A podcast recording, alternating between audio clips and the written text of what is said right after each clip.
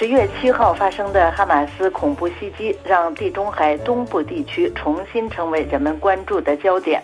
在这里，有影响力的势力非常多，有不同的国家、不同的运动和不同的组织，他们之间的外交关系非常的错综复杂。在以色列和哈马斯的冲突中，谁支持谁，谁又和谁是敌人，谁会和谁交战呢？在中东政治局势以及不同的势力之间，谁和谁联盟，有时是很难把握的。本次国际纵横节目将试图给各位介绍在以色列和哈马斯的冲突中参与程度高的各方及其关系。首先介绍的是沙特阿拉伯和伊朗。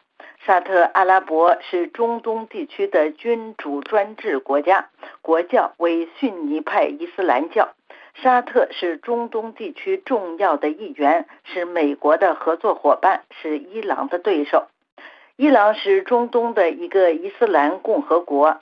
自1979年伊斯兰革命以来，伊朗一直是美国和以色列的对手。它和以色列没有共同的边界。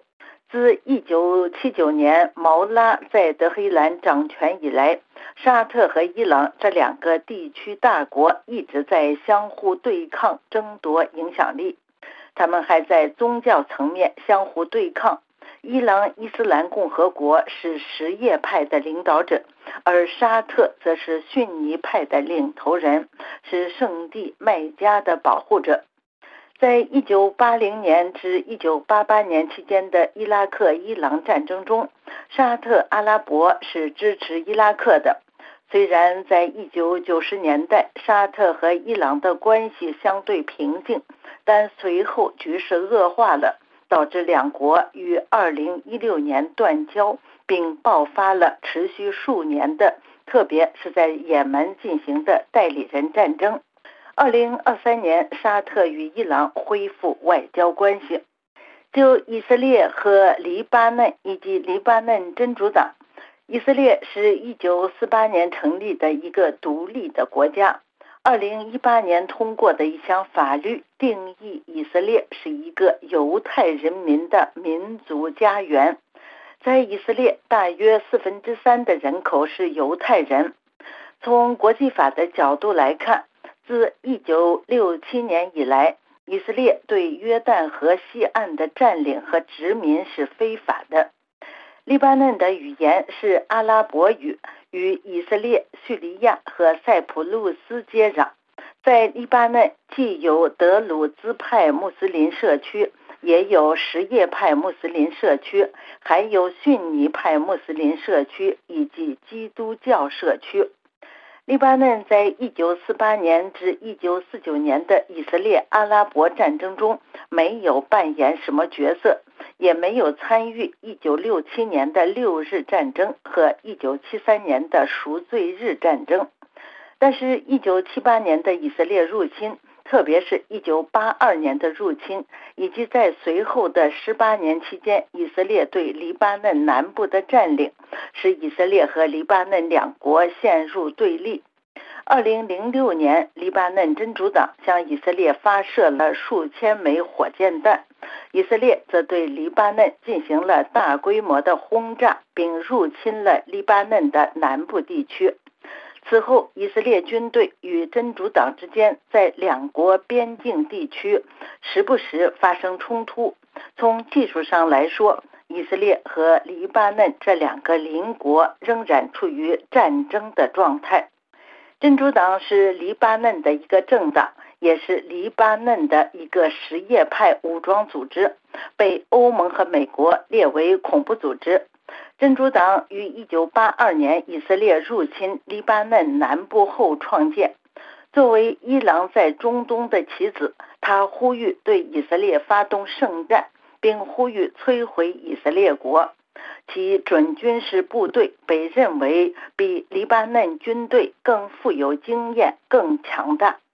至于哈马斯和法塔赫，哈马斯是一个巴勒斯坦的伊斯兰运动，是埃及的被埃及当局禁止的穆斯林兄弟会的一个分支，被欧盟和美国列为恐怖组织。他主要活跃在加沙地带。自2007年以来，他独自掌控加沙。法塔赫是巴勒斯坦的一个政党，是巴勒斯坦解放组织，又称巴解组织中最大的政党。在约旦河西岸领导巴勒斯坦权力机构的是法塔赫，他于1993年放弃武装斗争。哈马斯是埃及穆斯林兄弟会的一个分支，成立于1987-1993年期间的第一次甩石头运动的初期。哈马斯拒绝接受以色列和巴结组织于1993年签署的奥斯陆协议，并在随后进行自杀式袭击。这使得哈马斯成为巴结组织领导人阿拉法特以及他的政党法塔赫的头号对手。越来越坚固的以色列的占领和殖民制度，是对奥斯陆精神的背叛，使法塔赫在巴勒斯坦民众中没有了信誉，并提高了哈马斯的声望。哈马斯随后赢得了2006年的立法选举。哈马斯和法塔赫之间的竞争，在2007年进一步演变成加沙的一场小型内战，最后哈马斯取得了胜利。哈马斯和法塔赫这两个运动曾多次试图和解，但都没有成功。至于沙特阿拉伯和珍珠党，刚刚已经说过了沙特阿拉伯和真主党的基本情况。真主党内部对沙特家族的排斥和对以色列的排斥几乎是一样的强烈。真主党和沙特之间的敌对主要是出于地缘政治的原因。黎巴嫩的真主党是伊朗伊斯兰革命霍梅尼主义的衍生产品，是伊朗在中东的威慑体系的一个棋子。沙特的地区头号竞争对手伊朗给真主党提供资金和武装。至于以色列和伊朗，上面已经说过了以色列和伊朗的情况。一九七九年，当伊斯兰主义者在德黑兰掌权的时候，他们宣布以色列是伊斯兰教的敌人。从那时起，伊朗资助和训练了黎巴嫩真主党或者是哈马斯等组织。目的是为了摧毁以色列这个犹太国家。以色列把伊朗视为自己生存的威胁，展开秘密的破坏、暗杀等行动，旨在让伊朗核计划停顿或者是减缓下来。就以色列和叙利亚，叙利亚与土耳其、黎巴嫩、伊拉克和以色列接壤，传统上它是俄罗斯和伊朗的盟友。叙利亚参加了1948年至1949年的以色列阿拉伯战争，参加了1967年的六日战争，期间以色列占领了戈兰高地。此外，叙利亚也参加了1973年的赎罪日战争。1990年代和2000年代。以色列和叙利亚之间为归还戈兰高地以及大马士革承认以色列而进行的谈判都以失败告终。自2011年以来，以色列时不时对部署在叙利亚的伊朗或者是亲伊朗的部队进行空中打击。至于哈马斯和埃及，哈马斯的情况上面已经说过，埃及则是中东的一个阿拉伯国家。与以色列和加沙地带接壤。一九七八年签署戴维营协议后，埃及自一九七九年以来一直与以色列保持和平。作为在埃及被禁止的、受到埃及当局镇压的伊斯兰运动穆斯林兄弟会的一个分支，埃及当局对哈马斯高度怀疑，一度将哈马斯列入恐怖组织名单。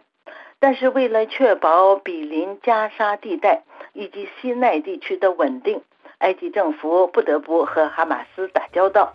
在之前的加沙战争中，埃及领导人曾经是以色列和哈马斯之间的调解人。各位听众，以上是国际纵横节目，本次节目由阿曼婷编播，感谢收听。